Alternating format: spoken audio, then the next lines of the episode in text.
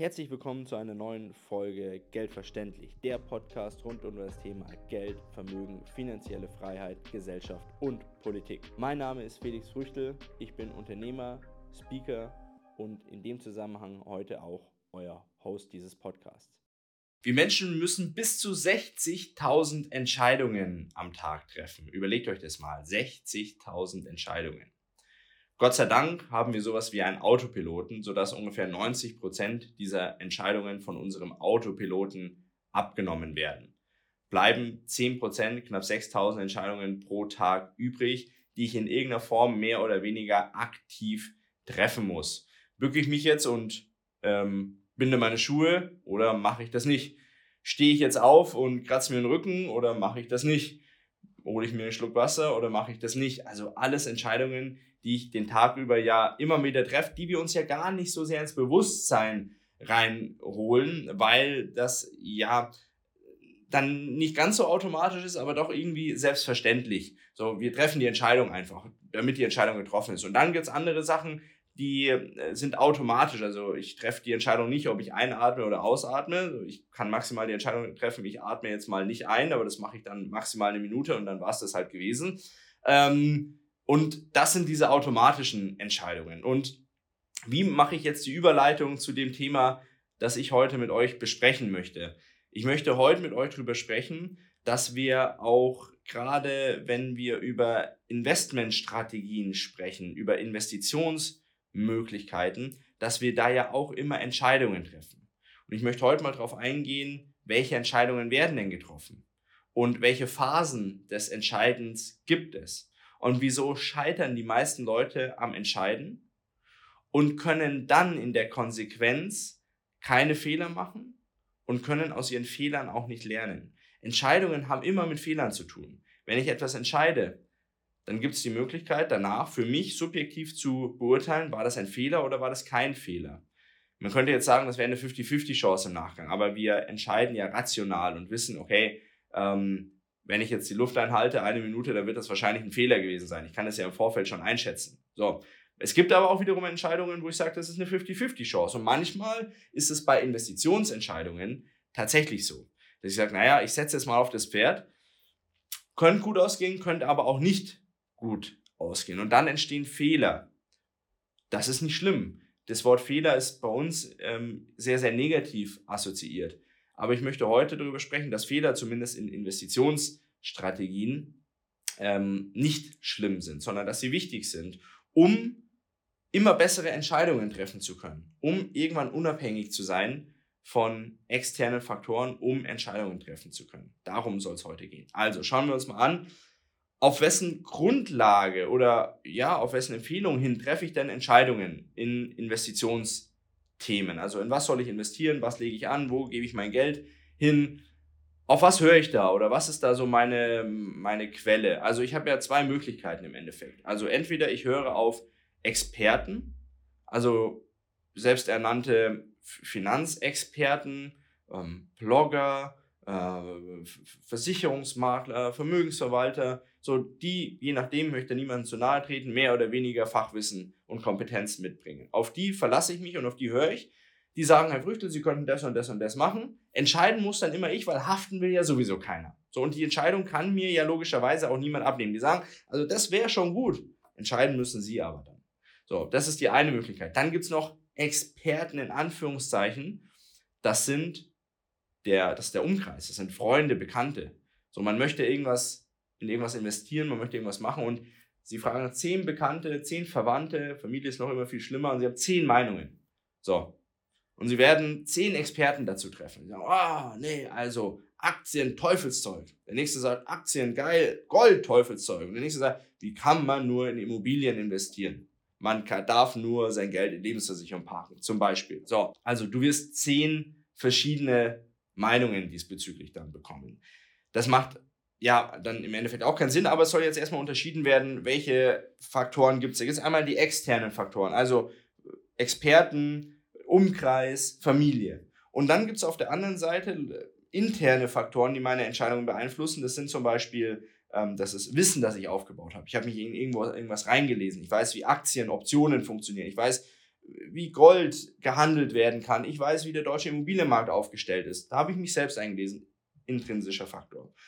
Oder ich kenne mich in einer Branche und in einer Situation gut aus. Also ich bin zum Beispiel in der Finanzdienstleistungsbranche unterwegs und ich weiß, wie die tickt. Ich weiß, wie der Markt aktuell sich darstellt. Ich weiß, welche Potenziale es gibt und weiß, alles klar, ich arbeite in der Finanzdienstleistung, ich weiß, wie der Markt tickt und ich weiß, in was ich investieren kann. Zum Beispiel in Aktien der Allianz, weil die ähm, ja auch in der Finanzdienstleistung unterwegs sind und ein gutes Potenzial haben für die Zukunft zum Beispiel. So, das sind die beiden Entscheidungsgrundlagen, die ich haben kann. Externe oder interne Entscheidungsgrundlagen. So, und egal ob extern oder intern, ich bin definitiv ein Fan von intern. Extern macht keinen Sinn.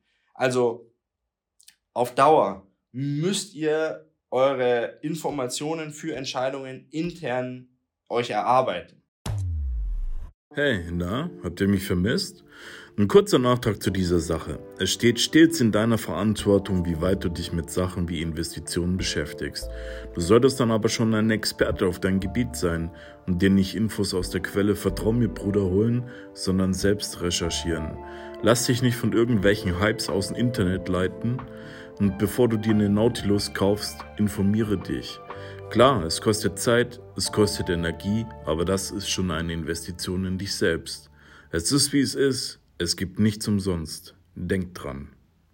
Also entweder, wie gesagt, ihr kennt euch in der Branche sehr gut aus und sagt, äh, keine Ahnung, zum Beispiel metallverarbeitende Betriebe werden es in Zukunft sehr, sehr gut haben, weil, keine Ahnung, die, der, äh, der Stahl, der gebrauch, gebraucht wird für den Brückenbau, in Zukunft exorbitant nach oben geht, weil die Inder Brücken bauen wie die Verrückten. So, zum Beispiel. So, und dann kann ich sagen, welche ähm, ähm, metallverarbeitende Betriebe gibt es in Deutschland, wie lange gibt es die schon, sind die Weltmarktführer, alles klar, kann ich investieren.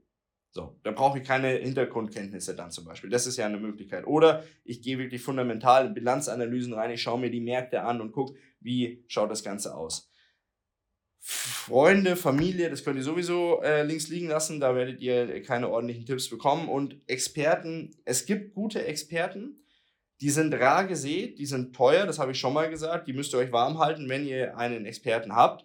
Ähm, alle anderen Experten, die draußen rumlaufen und in Banken und in Versicherungen beschäftigt sind und euch irgendwelche Bank- oder Versicherungsprodukte andrehen wollen, lasst es bleiben. Ihr, also zumindest ihr kommt damit auf keinen grünen Zweig. Und ihr seid so weit jetzt, sonst würdet ihr den Kanal nicht schauen oder hören, dass ihr da doch so ein gewisses äh, finanzielles Grundverständnis mitbringt. Also von dem her, ja. Okay, dann schauen wir uns mal an, welche Phasen der Entscheidungsfindung es überhaupt gibt. Ich habe das jetzt mal definiert in fünf Phasen, die es gibt. Erste Phase, die Überlegung. Ich könnte etwas machen, ich könnte in irgendwas investieren. Ähm, ich, ich muss mein Geld irgendwo hinbringen, ich muss mein Geld besser veranlagen. Das ist die Überlegung. Zweite Phase ist dann die Recherche. Was könnte ich denn machen? Vielleicht geht es auch einher mit der Überlegung am Anfang, aber dann ist die Recherche tatsächlich der zweite Step was könnte ich machen? In was könnte ich investieren? Welche Möglichkeiten gibt es? Aktien, Gold, äh, Immobilien, äh, ETFs, Sparpläne, keine Ahnung, was auch immer. So, ihr, ihr validiert es, ihr schaut, okay, was gibt es für Möglichkeiten? Recherche. Dann muss es die Möglichkeit überhaupt erst geben. Das heißt, du musst zum Beispiel ein Depot haben irgendwo, um überhaupt Aktien kaufen zu können. Du musst einen Kontakt haben zu einem Edelmetallhändler, um Gold kaufen zu können. Und es muss in deinem Land möglich sein, Gold zu kaufen. Und du brauchst natürlich auch das Geld dazu. Ähm, du musst äh, jemanden kennen, der eine Immobilie gerade verkauft, um überhaupt an dem Immobilienmarkt partizipieren zu können, zum Beispiel. Also dann muss die Möglichkeit bestehen. Das ist die dritte Phase. Die vierte Phase ist dann die Durchführung. Das heißt, es dann wirklich zu machen. Aktien zu kaufen, zum Goldhändler zu gehen, Gold zu kaufen, die Immobilie zu erwerben beim Notar, den Sparplan abzuschließen, ähm, was auch immer. So, das ist das Thema des Durchführens. Vierte Phase. Die ersten drei Phasen kriegen die Leute alle noch hin. Also da gibt es kaum Ausschuss. Was glaubt ihr, wie viele Leute schon wegfallen in der vierten Phase? Also von 100 Leuten, sagen wir mal, fallen in den ersten drei Phasen, ja, die, Überlegung ist da, 100 Leute haben eine Überlegung. Dann ähm, wird recherchiert, was gibt's so. Ja, da fallen vielleicht fünf Leute raus, weil die sagen, es ist mir alles zu viel oder zu wenig, was weiß ich auch immer. Dann die Möglichkeit, Depot eröffnen und so weiter und so fort. Da fallen nochmal fünf raus, die es einfach nicht auf die Kette kriegen. Bleiben 90 übrig. Vierte Phase, gehen also von 100, gehen da 90 rein in die vierte Phase, in die Durchführung. Und was glaubt ihr, wie viele von diesen 90 Leuten dann tatsächlich in die Durchführung gehen? So, ich sag's euch. Das sind nur 50 Leute. Das heißt 40 Leute, die wieder nicht die Durchführung machen. Von 100 führen also nur die Hälfte tatsächlich dann durch. Und dann gibt es noch eine fünfte Phase. Durchhalten. Man hat einen gewissen Anlagehorizont. Das heißt, ich habe ja mir heute definiert, wie lange ich das Geld investieren möchte. Wenn ich zum Beispiel sage, ja, also ich brauche das Geld in einem Jahr, ich mache jetzt ähm, nur eine Laufzeit von ein Jahr zum Beispiel mit einem Festgeld oder sonst irgendwie äh, Kredit, den du, den, ähm, den du da entsprechend hinterlegst oder den du, den du zeichnest, dann hast du da einen Anlagehorizont. Wenn du sagst, ich brauche das Geld jetzt erstmal überhaupt nicht, das, ist das auch eine schlechte Aussage, weil das ist gut, wenn du das Geld jetzt erstmal überhaupt nicht brauchst. Okay, das soll jetzt da erstmal drin bleiben, aber trotzdem solltest du ungefähr einen groben Rahmen haben, bis wann sollte der Anlagehorizont sein, damit du für dich selbst auch weißt, habe ich es bis dahin durchgehalten. Weil dieses Thema Durchhalten, das ist die fünfte Phase. Also 50% gehen in die Phase 4. So, dann, fünf, dann von diesen 50, die es noch gibt, halten wiederum nur die Hälfte durch. Das heißt, von 100, die die grundsätzliche Idee haben, etwas durchzuführen, etwas in etwas zu investieren, bleiben zum Schluss 25 übrig, die auch wirklich durchgehalten haben. Alle anderen 75 Prozent sind irgendwo dazwischen auf der Strecke liegen geblieben und haben nicht investiert und haben auch kein, keine Rendite erzielt, haben keine Rendite erwirtschaftet, haben keinen Gewinn gemacht, weil sie nicht durchgehalten haben, weil sie ihre Entscheidung nicht durchgezogen haben. Wieso ist dieses Durchhalten so schwer? Das ist ein, spannendes Phänomen, das ich nicht so sehr verstehen kann, aber das wahrscheinlich aus der Psychologie heraus wäre das wahrscheinlich verständlich, nur das verstehe ich dann wiederum nicht. Aber das Thema ist ja, dass die Leute, wann verkaufen Leute Aktien? Ja, wann verkaufen Leute Aktien? So, das ist Fakt, dass die Leute, viele Leute, vor allem Privatanleger, keine professionellen, institutionellen Anleger, sondern die Privatanleger, ihre Aktien dann verkaufen, wenn eine gewisse Schwelle unterschritten wird. Die sagen, oh Gott, oh Gott, jetzt muss ich raus. Ich glaube, jetzt, sonst ist alles verloren. Also Leute kaufen für, wenn die Aktie bei 20 steht, äh, kaufen die die Aktie. Wenn die bei 30 steht, sagen die, boah, geil, wenn da noch 32 draus wird, dann. Und wenn die dann bei 18 ist, sagen sie, um Gottes Willen, 18, jetzt muss ich raus. So, also es gibt für jeden so eine persönliche Schwelle, wo er dann sagt, nee, also wenn das unterschritten wird, dann bin ich raus. Und das ist ja eine, eine völlige Fehlentscheidung, weil deine Entscheidung, die du davor getroffen hast, zu investieren und dann vielleicht auch langfristig zu, äh, zu investieren mit einem langfristigen Anlagehorizont, die durchbrichst du jetzt. Du hältst eben nicht durch und sagst, ich löse jetzt diesen, dieses, diese Entscheidung, die löse ich jetzt auf, das Versprechen, das ich mir gegenüber tatsächlich gemacht habe, das löse ich jetzt auf, weil irgendwas getriggert wird. Weil irgendwas getriggert wird bei den Leuten. Irgendeine Untergrenze wahrscheinlich, die unterschritten wird. Und dann sind das Ängste, dann sind das Nöte, die dann tatsächlich dazu führen, dass man sagt, boah, jetzt verkaufe ich. Obwohl sie nicht verkaufen müssten. Ich meine, klar, wenn ich, äh, wenn ich klamm bin und die Kohle brauche, dann muss ich verkaufen. Dann ja, dann brauchst du dir das Video nicht anschauen, das bringt dir dann alles nichts, weil dann hast du das Problem, ich muss einfach verkaufen. So, da kannst du auch nicht auf den besten Moment abwarten. Aber wenn du halt investierst, und investieren soll ja immer bedeuten, dass ich das Geld langfristig anlege und nicht heute für den täglichen Bedarf benötige, dann darf das eben nicht passieren, dass ich durch Angst oder durch sonstige Gefühle getriggert wird, werde und meine Entscheidung von davor in Frage stelle. Natürlich gibt es Situationen, in denen ich Entscheidungen revidieren muss. Und dann habe ich einen sogenannten Fehler gemacht. So, das, den beurteile ich ja subjektiv, ob das ein Fehler war oder nicht. Das ist ja immer so schön, wenn Leute sprechen, naja, die Entscheidung war ein Fehler. Das entscheide ich, ob das ein Fehler war oder nicht. Das entscheide ja ich. Ich meine, ich habe die Entscheidung getroffen, dafür muss ich die Verantwortung einstehen und es kann doch niemand anders zu mir sagen, das war ein Fehler. Es weiß ja auch niemand anders, was habe ich da entsprechend verfolgt mit meiner Entscheidung. Und ich schätze das ein, war das ein Fehler oder war das kein Fehler? Ich habe in, keine Ahnung, Gold investiert, Gold ist 10% gestiegen, gleichzeitig war Palladium ist aber 30% gestiegen. War das jetzt ein Fehler, in Gold zu investieren? Ja, überhaupt nicht. Da habe ich ja trotzdem 10% Gewinn gemacht. Die Leute sagen, nee, das war ein Fehler, ich hätte in das andere investiert, dann hätte ich mehr gemacht. Genauso im äh, umgekehrten, ähm, im umgekehrten Spiel ja auch. Also seid euch das bewusst, Entscheidungen, ob Entscheidungen Fehler waren oder nicht, hängt ganz häufig auch davon ab, wie ich das beurteile. So. Und natürlich solltest du Entscheidungen durchziehen, so wie ich das vorhin gesagt habe. Entscheidungen treffen, durchziehen und nicht von Gefühlen oder sonstigen triggern lassen und dann verkaufen. Ganz im Gegenteil, da könnte man darüber nachdenken, aber das ist, da seid jetzt ihr gefragt, sollen wir mal über dieses Thema Aktien sprechen, Aktienkultur in Deutschland? Oder sagt ihr, nee, das ist eher weniger interessant, lasst mich das mal wissen unten in den Kommentaren. Schreibt da mal was dazu oder schreibt mir ähm, gerne auch eine Mail. Ich hinterlege auch nochmal unten in den Show Notes entsprechend die Homepage. Da könnt ihr schauen, wo ich aktuell unterwegs bin, wo ich die nächsten Auftritte habe. Dann könnt ihr gerne mal auch live vorbeikommen oder dann entsprechend auch mal anfragen, wenn, ich, wenn ihr sagt, hey, ihr habt da eine Community. Ich war jetzt zum Beispiel auch bei einem Börsenverein und durfte dort sprechen von einer studentischen Unternehmens, ne, keine studentische Unternehmensberatung, sondern ein studentischer Börsenverein tatsächlich. Ähm, die hatten mich eingeladen, das war natürlich auch cool, weil ähm, ja viel, sehr, sehr viele innovative Ideen, war ein cooler Austausch und ein cooler, cooler Rahmen. Also freut mich natürlich dann auch, ähm, auf solchen Events dann zu sprechen. Also von dem her, äh, lasst es mich wissen, einfach was ihr dazu sagt. Wo waren wir stehen geblieben? Thema Entscheidungen. Natürlich gibt es Situationen, in denen ich die Reißleine ziehen muss. Aber auch da muss ich wieder eine Entscheidung treffen, die Reißleine zu ziehen. Nicht so rumeilen, so, oh, ich müsste, ich könnte, oh, ich schaue es mir noch zwei Tage an, na, immer noch nicht besser geworden. Sondern auch da Entscheidungen treffen, Verantwortung übernehmen und sagen, jetzt ziehe ich die Reißleine. Zum Beispiel, wenn, keine Ahnung, bei Wirecard damals, wo das so extrem abgestürzt ist, der Aktienkurs, by the way, jetzt wo gerade die, die Verhandlungen da laufen, ist ja jetzt dieser ominöse Brief aufgetaucht und jetzt ist die äh, Wirecard-Aktie teilweise um 200 Prozent wieder gestiegen. In Hamburg kann man sie anscheinend noch handeln. Ähm, höchster Wert irgendwie seit April 2022, also crazy. Naja, ähm, wo war ich stehen geblieben? Genau dieses Thema, dass man eben dann Entscheidungen auch treffen muss und auch durchsetzen muss. Also, dass man dazu stehen muss und sagt, okay, jetzt ziehe ich die Reißleine, jetzt, ähm, jetzt reicht's. Wir haben ja auch die Situation aktuell, dass zum Beispiel diese, dieses Unternehmen Social Chain äh, von dem Herrn Kofler, äh, ich hoffe, ich habe das jetzt richtig ausgesprochen, ja auch immens an Wert verloren hat, weil da äh, es da Bilanzberichtigungen gab. Die BaFin hat da entsprechend moniert, dass es da Fehlbuchungen gab in Millionenhöhe. Ja, kann ja mal passieren, gell? Also von dem her, das ist ja ähm, eine Sache, die Millionen hier oder dort halb so wild. Naja, auf jeden Fall, da muss man eine Reißleine ziehen, weil da verfallen Aktienwerte und Aktienkurse auf ein Niveau, das halt dann wirklich nicht mehr tragbar ist. Und dann muss man irgendwann die Entscheidung treffen und sagen, ey, pass auf, da gehe ich jetzt raus.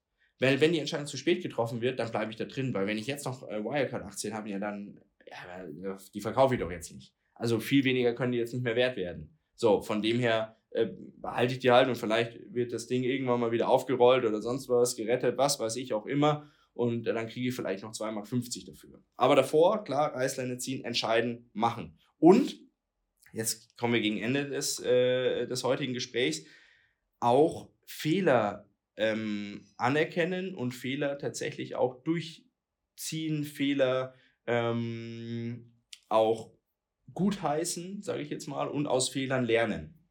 Und dann kommen wir zum letzten Thema. Entscheidungen durchziehen, Entscheidungen fällen und aus Entscheidungen tatsächlich lernen, weil Daraus werden Fehler entstehen. Man wird Fehlentscheidungen treffen, auch bei Investitionen. Auch ich habe schon genügend Fehlentscheidungen bei Investitionen getroffen. Ich sage nur meine Lufthansa-Aktie, die ich irgendwann mal 2014 gekauft habe oder so, in der freudigen Erwartung, dass die Lufthansa äh, die, die Lufthoheit auf der ganzen Welt in irgendeiner Form gewinnt, was sie ja nicht getan hat. Ähm, ja, und aus diesen Fehlern lernen. Weil das ist ein, das ist ein Kreislauf. Also ich treffe Entscheidungen, habe ich ja vorhin schon gesagt. Entscheidungen sollten aus intrinsischen Motiven und Motivationen und aus gelernten Inform oder Informationen, die ich tatsächlich zur Verfügung ähm, oder mir erarbeitet habe, getroffen werden. Dann treffe ich Entscheidungen. So, diese Entscheidungen, die sollte ich durchziehen. Diese Entscheidung, die ich durchziehe, muss ich irgendwann bewerten. War das eine, wie, wie gut war die Entscheidung? Das ist auch ein besserer Ansatz, wie zu sagen, das war ein Fehler oder das war kein Fehler. Wie gut war die Entscheidung? Nicht so gut, Gut, sehr gut. So, besser wie Fehler. Fehler, du, du weißt ja nicht, wie, wie die andere Entscheidung ausgegangen wäre. Das ist ja eine Hypothese, das weiß man ja einfach nicht. Also deswegen eine Entscheidung nicht in Fehler oder kein Fehler einteilen, sondern in gut, nicht so gut, sehr gut oder so, wie ich es mir erhofft habe. So, daran kann man es orientieren oder messen. Also auf jeden Fall diese Fehler dann auch, jetzt habe ich selber Fehler gesagt, diese nicht so guten Entscheidungen äh, validieren, anschauen, sagen, okay, Wieso ist es zu, dieser, zu diesem Ergebnis gekommen? Lernen, in sein Fundus mit reinnehmen, in, sein, in seine internen Informationen mit reinnehmen. Immer, immer weiter diese internen Informationen aufbauen, immer weiter den Fundus aufbauen, um in Zukunft immer bessere Entscheidungen treffen zu können. So, und deswegen ist dieses Fehler, dieses Fehlermachen in, ähm, ich sage jetzt mal Fehler, dieses Fehler machen in Deutschland ist ja auch so ungern gesehen. So, oh, Fehler gemacht, man hat Angst vor Fehlern. Aber Fehler machen ist das Beste, was du machen kannst, weil nur daraus lernst du. Leute, die nie Fehler machen, die werden nie was erreichen, weil die haben nie was ausprobiert. Die haben, die werden nie irgendwie ähm, in, ins Risiko gehen. Die werden aber auch nie in irgendwas gewinnen. Das, das ist einfach, das ist Fakt. So, und ich meine, das, das sieht man ja auch in vielen anderen Situationen. Also ich zum Beispiel ich äh, würde niemals ein Risiko eingehen, zu sagen, keiner, ich kletter irgendwo hoch oder so. Aber deswegen kann ich es auch nicht. Also deswegen brauche ich nie Bergsteigen gehen oder so, ich ja, weil ich auch nie die Entscheidung getroffen habe, das mal zu machen und mal Fehler gemacht habe, indem ich, keine Ahnung, irgendwo aufgesessen bin, irgendwo abgerutscht bin. Gut, beim Bergsteigen, wenn du da einen zu großen Fehler machst, hast du halt auch ein Problem. Aber das ist jetzt nur mal als plakatives Beispiel. Ja, und genauso ist es wie bei Investmententscheidungen auch. Leute, die nie Entscheidungen treffen, die immer sagen, oh, lieber Bankberater, mach du mal und ja, ja, dann mach mal Sparbuch, hm, dann mach mal Lebensversicherung. Ja, gut, das sind halt diejenigen, die sich ihr ganzes Leben lang aufarbeiten, zum Schluss nichts haben und dann rumjammern, dass sie sagen, oh, ich hab nichts und dann ist die, der Ruf nach dem Staat wieder groß. Alle anderen, die Entscheidungen aktiv treffen, die zu ihrem Bankberater sagen oder zu ihrem Versicherungsmakler, du, ähm, bleib, bleib mir fern und sich selbst Informationen einholen, sich selbst ein Portfolio aufbauen oder sehr, sehr gute Experten haben, die dann auch Entscheidungen treffen und auch mal ins Risiko gehen und aus diesen Entscheidungen dann tatsächlich rausselektieren, was war gut, was war nicht so gut und das wieder in ihren Fundus übernehmen. Die werden irgendwann super Entscheidungen treffen. Die sind irgendwann auch einem deutlich geringeren Risiko ausgesetzt. Stichwort Diversifikation. Und die werden Renditen erwirtschaften, da werden viele andere nur davon träumen können. Also von dem her, Fazit. Trefft Entscheidungen und baut euren eigenen Fundus auf. Egal bei welchen Investmententscheidungen. Wenn ihr jetzt da sitzt und sagt, naja Felix, ich habe jetzt nur 1000 Euro und die, das, lohnt sich nicht, Schwachsinn. 1000 Euro sind sehr, sehr viel Geld. Und auch diese 1000 Euro haben es verdient, optimal angelegt zu werden. Und glaubt mir, man sollte, und da bin ich mir sicher, dass auch viele sehr reiche Leute ähm, darüber nachdenken, was man mit den 1000 Euro jetzt am besten machen kann. Die sagen nicht, ah, das sind nur 1000 Euro, die packe ich in ein Sparbuch. Na Quatsch. Auch da werden Entscheidungen getroffen, wie die optimal tatsächlich angelegt werden können, umgesetzt werden können. Deswegen überlegt euch das. Nehmt diese fünf Phasen der Entscheidungsfindung mit. Seid die 25 Prozent, die es immer durchziehen und seid dann auch wiederum die, die validieren im Nachgang, die analysieren und sagen, was war gut, was war nicht so gut und das mit einfließen lassen in euren Fundus. Also ich bin gespannt, was ihr dazu, dazu sagt. 60.000 Entscheidungen pro Tag, die wir treffen. Meine Entscheidung, die jetzt aktiv ist, ist, dass das Video aus ist, dass wir es jetzt beenden. Ich entscheide auch, dass ihr mir, oder das entscheidet ihr, aber ich hoffe, dass die Entscheidung positiv ausfällt, dass ihr mir folgt, wenn ihr mir noch nicht, mir noch nicht folgen solltet. Daumen hoch, verbreiten und teilen an all diejenigen Leute, die es auch verdient haben, finanzielle Bildung und ähm, Intelligenz entsprechend zu erfahren. Und nur so kriegen wir entsprechend die Reichweite hin, die dieses Thema, dieses wichtige Thema ja auch benötigt. In dem Sinne, danke, dass ihr wieder, wieder mit dabei wart, dass ihr mir euer Gehör geschenkt habt. Ich hoffe, ihr habt mit diesen Entscheidungen, die wir tagtäglich treffen in den Investment äh, und übergegangen in die Investmententscheidungen was anfangen können. Lasst es mich in den Kommentaren gerne wissen, was ihr dazu sagt, was ihr über welche Einschätzung ihr dazu habt und vielleicht auch, welche Themen wir in Zukunft besprechen sollen. Vielleicht mal über dieses Thema Aktienkultur in Deutschland. In dem Sinne, besten Dank und bis nächste Woche, Donnerstag, 18 Uhr, geht wieder die nächste Folge Geldverständlich online. Bis dahin, ciao.